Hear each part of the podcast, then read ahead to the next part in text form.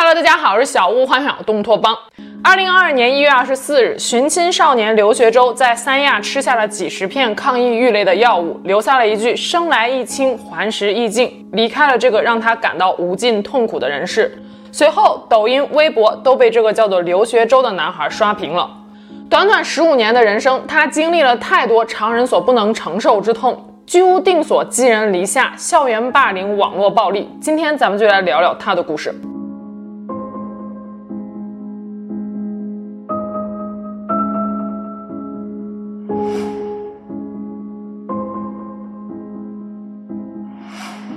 二零二一年十二月六日，寻子十四年的孙海洋终于找到了当年被拐走的儿子孙卓。在民警安排的认亲仪式上，孙海洋紧紧地抱住儿子，失声痛哭。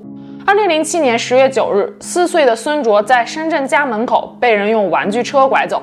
此后的十几年里，孙海洋和彭世英夫妻俩跑遍了大江南北，张贴了无数张寻人启事，鞋底磨平了，脾气磨没了，甚至把自己的包子铺也改名为寻子店。为了找孩子，孙海洋上过电视，趴过墙根儿，只要有一丝希望，他都不愿意放弃。他曾经也在别人家门口苦苦等候，小心翼翼张望的样子和那期待奇迹出现的眼神，任何人看了都会觉得心酸和泪目。不过好在结局是圆满的，孙海洋寻子案很快登上了微博的热搜，网友们都纷纷表示，这是我最近看到的最令人开心的新闻了。受到了孙海洋的鼓舞，寻亲少年刘学洲也拍下了一段视频发到了网络上，试图寻找失散多年的亲生父母。大家好，我是寻亲人刘学洲，我想寻找一下我的亲生父母。我大概出生于二零零四年到二零零六年之间，在出生大概三个月左右，被现在的爸爸妈妈，也就是我的养父母，从山西省大同市买过来的。我的身体健康，没有任何的先天性的生理缺陷和疾病，有明显的胎记和伤疤。可并不是所有被拐的家庭都有一个像孙海洋一样的父亲。刘学洲与孙卓的命运是如此的相似，又是如此的不同。视频中，刘学洲自称来自河北邢台，大概出生于2004年至2006年之间。三四个月大的时候，被养父母从山西大同买了过来。养父母一家人一直都对自己很好，可不幸的是，在刘学洲四岁那一年，养父母在当地的一起烟花炮竹爆炸案中双双丧命。据他回忆，事发的前一晚，姥姥正好来家里面做客。当天也不知道怎么的，刘学洲鬼使神差的就跳上了姥姥的电动车，死死的抓住车筐不肯松手，而且非要闹着去姥姥家住一晚。养父母拗不过他，就让姥姥把他给带走了。第二天一早，刘学洲听到了一声巨响，姥姥随即把他放在了邻居家，然后就前往了他家。当时年幼的刘学洲还不知道究竟发生了什么。几天后，他被带到河北省石家庄市的一家医院里，隐约看到了重度烧伤的养母。养父已经在爆炸事故中身亡，养母也被炸成了重伤。不久后，养母就放弃了治疗，回到家里。当时刘学洲的家已经被烧得只剩下了一半，房梁和家具都化为了灰烬。养母临终前拿着一瓶刘学洲最喜欢的饮料，递给刘学洲说：“好好学习，听姥姥爷爷的话，等妈妈好了，妈妈给你买好吃的。”可惜养母的承诺再也无法实现了。养母离开后，刘学洲便和姥姥、爷爷、舅舅、舅妈一起生活。好在大家还是将他视如己出，抚养他长大，供他读书。当时的刘学洲并不知道自己是买来的，可是自从养父母去世之后，学校里面便流言四起，一些家长把他当作异类，说他是野孩子，还嘱咐自家的孩子不能和他玩。渐渐的，同学们的疏远演变成了校园暴力。后来他也转过几次学。但都没能成功逃脱霸凌的遭遇。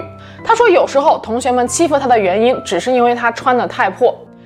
他曾经被高年级的同学抢吃的，被同宿舍的室友按在地上拳打脚踢。学校里的工作人员发鸡蛋，就偏偏把他给落下。这些他从来都没有跟家里的老人们提起过，怕他们担心。只是偶尔会向疼爱他的姨妈倾诉。只可惜后来姨妈也去世了。到了小学六年级，刘学洲转学到一所寄宿学校，遇到了人生中对他最为重要的一位老师，他的班主任。班主任很关心他的学习和生活，鼓励他多和同学交流。也是从那个时候开始，刘学洲渐渐变得外向。后来因为学习成绩优秀，被评为了学校学生会主席，生活有了更多的色彩。偶尔面对欺负他的同学，也敢于反驳了。可正当刘学周以为自己已经远离校园霸凌的时候，命运再次给了他重重的一击。升入初中后的某一天，一位男老师叫刘学周到宿舍值班室谈话。那天，男老师喝了很多酒，酒后对他实施了猥亵，还威胁他说不能把这件事说出去。当晚崩溃的刘学周在宿舍的顶楼站了整整一晚上，直到第二天早上打起床铃才敢下楼回到了宿舍。那天晚上站在楼顶的刘学周究竟想了些什么，我们不得而知。但是自那件事之后，刘学周便做了一个决定，他想知道自己究竟是不是像村里人所说的是野孩子，是被捡来的。他鼓起勇气询问家人，最终得到了他最不想听到的答案：他是被买来的。他一面感到沮丧，一面心中又燃起了一丝希望。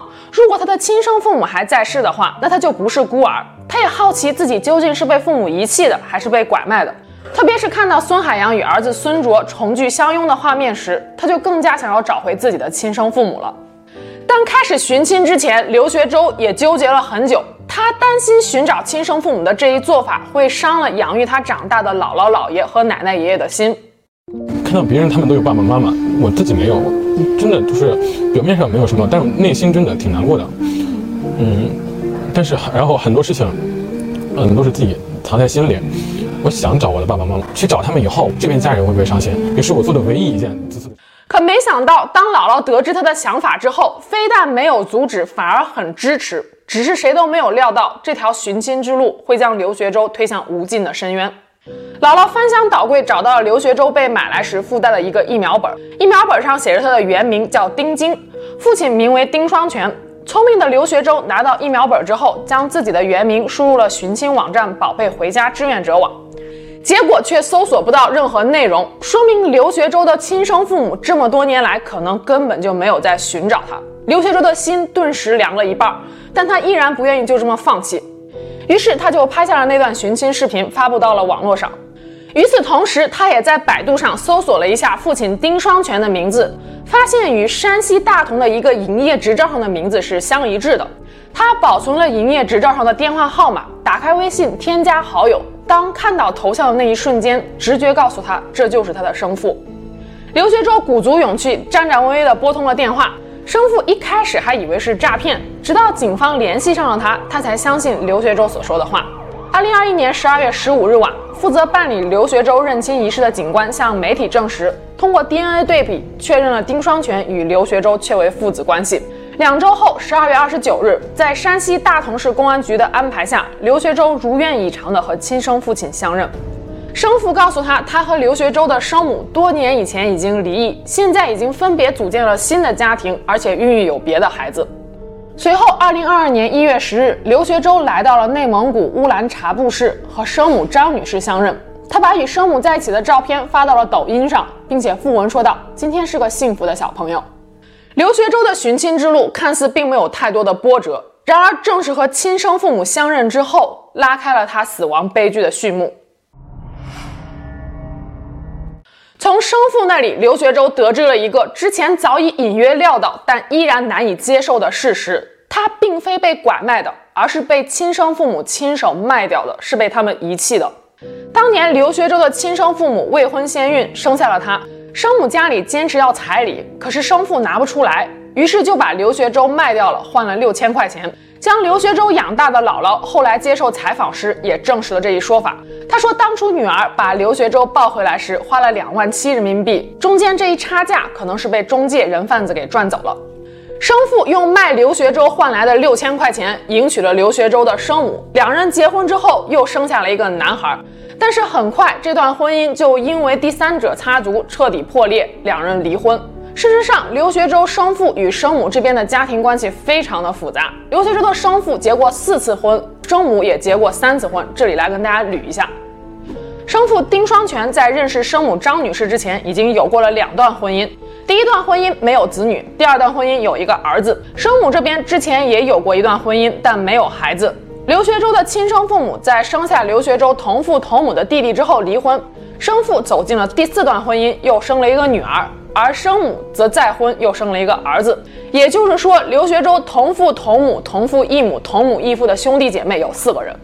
不过不管怎么样，找到亲生父母，刘学周依然觉得自己从深渊中被拉了出来，因为他再也不是大家口中的那个野孩子了。生母也会时不时的在微信里叮嘱他，天冷多穿些衣服，还说会买了保暖衣服给刘学周寄过去。原本以为故事会在这里画上一个温情的句号，虽然骨肉分离十几年，但在余下的几十年里，一家人一定会倍加珍惜，相互守望。然而，故事的后续完全不是我们想象的那样。认亲后短短十几天，生父生母便与刘学周隔空开撕。二零二二年一月十二日，刘学周开始在微博上发一些令人摸不着头脑的博文。他说：“生下来就是在赎罪。”每天假笑，努力让别人看到我阳光的样子，真的很累。紧接着，一月十七日，刘学周抛出了一张微信截图，他的生母已经将他给拉黑，生父疑似在朋友圈里面嘲讽他是乞丐，发文说人设包装卖惨成功，网络乞丐，一堆傻子吃瓜吃的这么尽心尽力。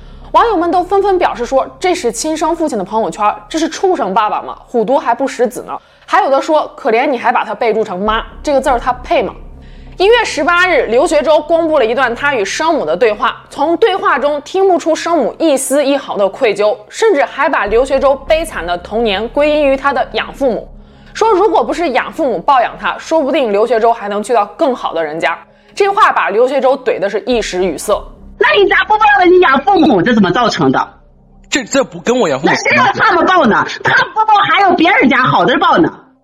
啊，那你那你这这谁让你们送的？谁让你们送的？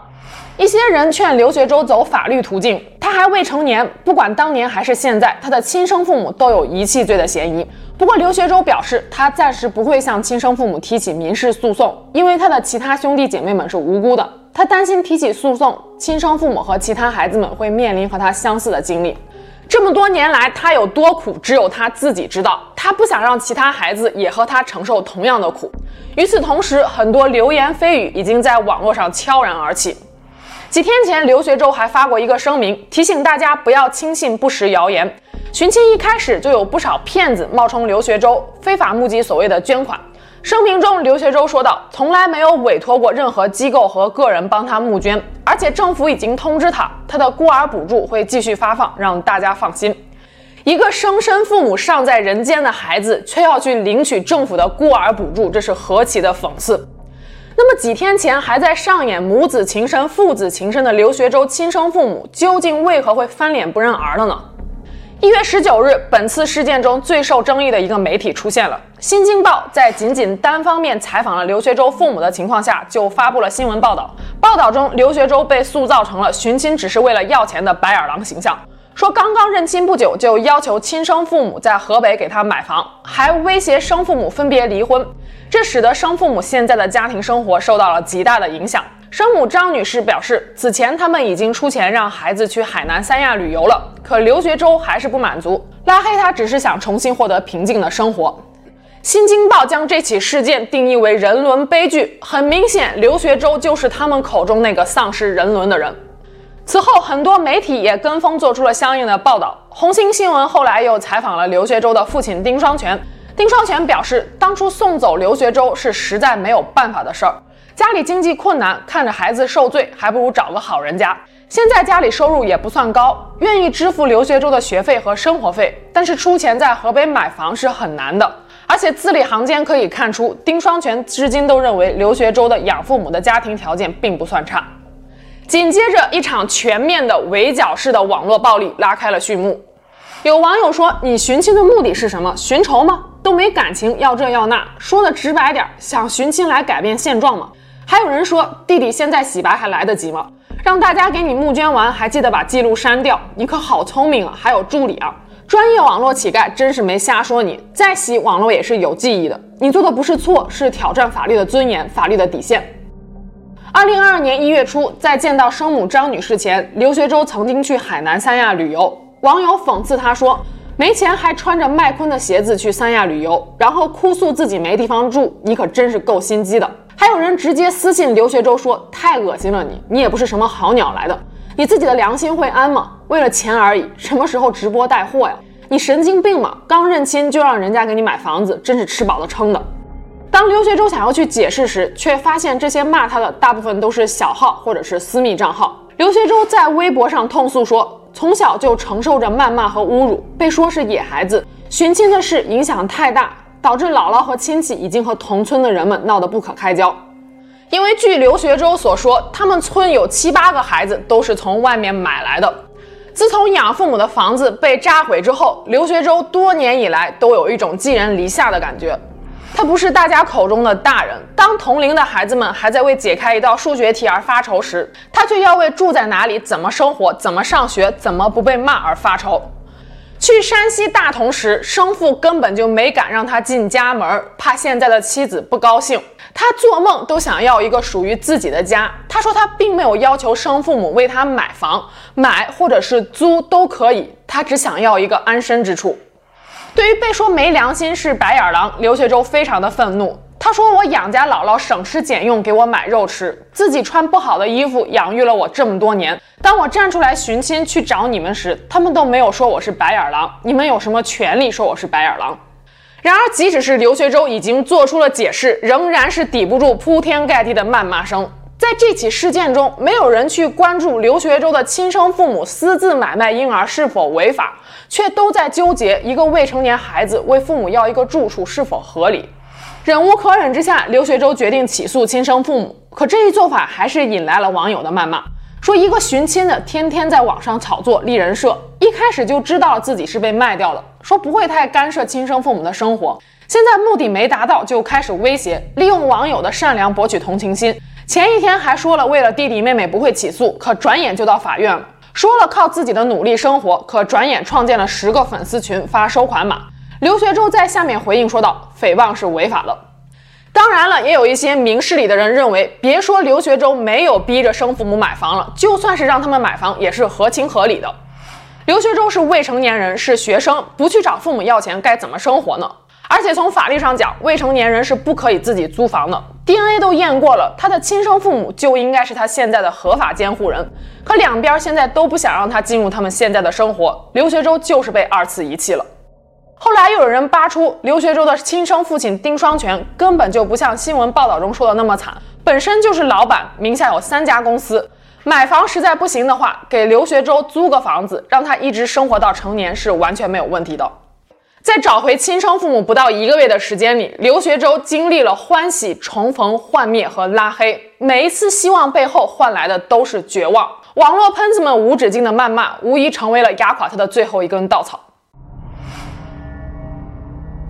二零二二年一月二十二日，心情不好的刘学周再次来到海南三亚旅行。他在微博上连发了七组照片，每一组照片的题目都是一个字母，合起来是一个英文单词 rebirth。意思为重生，似乎是想要鼓励自己打起精神，重新出发。然而两天后，一月二十四日，刘学周还是在微博上发表了一篇长达七千字的长文，内容疑似遗书。文中叙述了他的一生，标题是“生来一清，还时亦净”。而后，三亚警方回应，刘学周在服下了大量抗抑郁药物后，经抢救无效死亡，结束了他短暂的十五年的一生。刘学周养父母家的亲戚说，此前刘学周就有抑郁症，已经服药一年多了。在遗书中，刘学周披露了这起事件中更多不为人知的细节。他说，当他从生父口中得知自己是被卖掉换彩礼时，是近乎崩溃的。再加上虽然在电话中与生母取得了联系，生母却迟迟没有见他，极度郁闷之下，他才在一月初去海南三亚散心的，而且用的是他平时打工的积蓄。即使是在这样的情况下，他在临行前依然将银行卡等一众密码告诉了生母。可见那时刘学周可能已经有了些许轻生的想法。后来生母邀请他来参加弟弟的生日宴。从海南返程之前，刘学周接到了生父的电话，生父说刚刚得知他去了海南，并且给他转了三千块钱，交代他走的时候别忘了给生母他们带点礼物。这便是《新京报》所报道的生父母出钱让刘学周去三亚旅游。后来他买了礼物去了弟弟的生日宴，结果发现排场大的惊人，请了八桌还有司仪。然而刘学周从小到大只过过两次生日，他顿时感到五味杂陈。生日宴结束后，他在生母家住了两天，无意中听到生母的姐姐，也就是刘学周的姨妈埋怨生母说：“怎么就和刘学周相认了呢？”听到这话时，刘学周的内心是绝望的，但还是装的什么事都没有一样，找了个借口离开了，回到了石家庄。刘学周说，网友们所质疑的那些名牌衣服和鞋子，其实都是他打工攒钱所买的高仿。一月初去三亚散心，也是为了得到心灵的解脱，想要逃离这一切的不公。然而，最终他还是在第二次去三亚时彻底走上了绝路。遗书的最后，刘学周说：“这一生他见到了血缘亲情的伤害，人性的扭曲、变态、冷漠无情，见识了人心的黑暗，同时也很庆幸遇到了很多内心阳光的人。但这一切他实在是承受不起了，人间疾苦他已经受够了。”他死后希望将百分之五十的积蓄捐给石家庄市孤儿院的小朋友们，剩下的百分之五十留给养家的姥姥姥爷，因为奶奶爷爷还有很多孩子，但姥姥姥爷只剩下舅舅了。他希望尽自己所能让姥姥姥爷余生过得好一点。刘学周说：“我喜欢大海，因为大海可以装下很多的声音。很感谢这一生遇到的所有关心我的人，也和你们说一声抱歉了，我辜负了你们。阳光照在海面，我也归于大海。”从这里结束自己的一生，也带走了这个世界上最美的风景。在社交媒体上，刘学周曾经晒出过满墙的荣誉证书和他参与抗议的照片，似乎是想要向世界证明，即使是被抛弃了两次，我依然会选择坚强。但最终，他还是被不可承受之痛压垮了。一月二十七日，刘学洲的遗体在三亚火化，亲生父母并未到场。一月三十一日，刘学洲的养家亲人找到了周兆成律师代理维权，正式启动了法律程序。诉讼内容包括网暴、拐卖、猥亵。周兆成是北京著名的刑事辩护律师，曾经代理过湖南操场埋尸案、错换人生二十八年案等著名案件。这两起案件我们都曾经介绍过，有兴趣的可以去扒出来回看一下。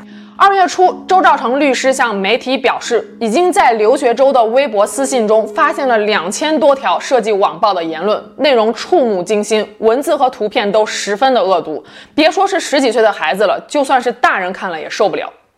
周律师呼吁，网络暴力就是杀人工具，立法惩治键盘侠已经刻不容缓。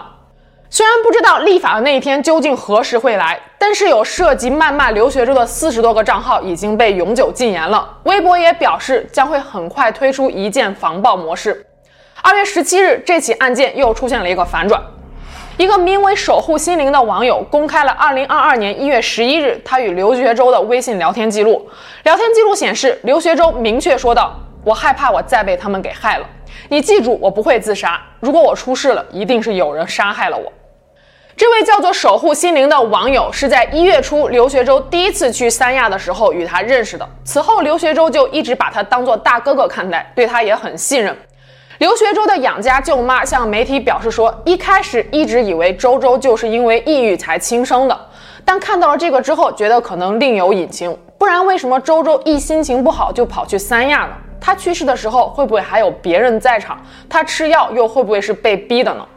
目前，网友守护心灵已经把相关的证据交给了三亚警方，警方已经正式立案侦查。刘学周的真正死因，我们可能还要等待警方的进一步调查结果。至于刘学周的亲生父母，也已经接受了警方的询问，他们是否会因为非法买卖儿童罪和遗弃罪遭受到法律的制裁，就让我们拭目以待吧。说到这儿，我想提醒大家，不要因为愤怒就去网暴刘学周的亲生父母，因为这样你可能和网暴刘学周的那些人没有什么本质的区别。互联网鱼龙混杂，有口吐芬芳的键盘侠，也有愿意伸出援助之手的爱心人士。有好心人表示愿意资助刘学周直到他毕业，有的愿意提供住房给他，还有的要给他寄生活用品。从刘学周阳光的笑容中也可以看出，这么多年来，他的养父母和养家亲戚一定是将他视如己出的，这才给了他力量去抵抗生活中的种种黑暗。养家姥姥表示说：“要是早知道寻亲是这么个结果，说什么也会拦着他的。”除夕之夜，周兆成律师奋笔疾书，发表了悼念刘学周的长文。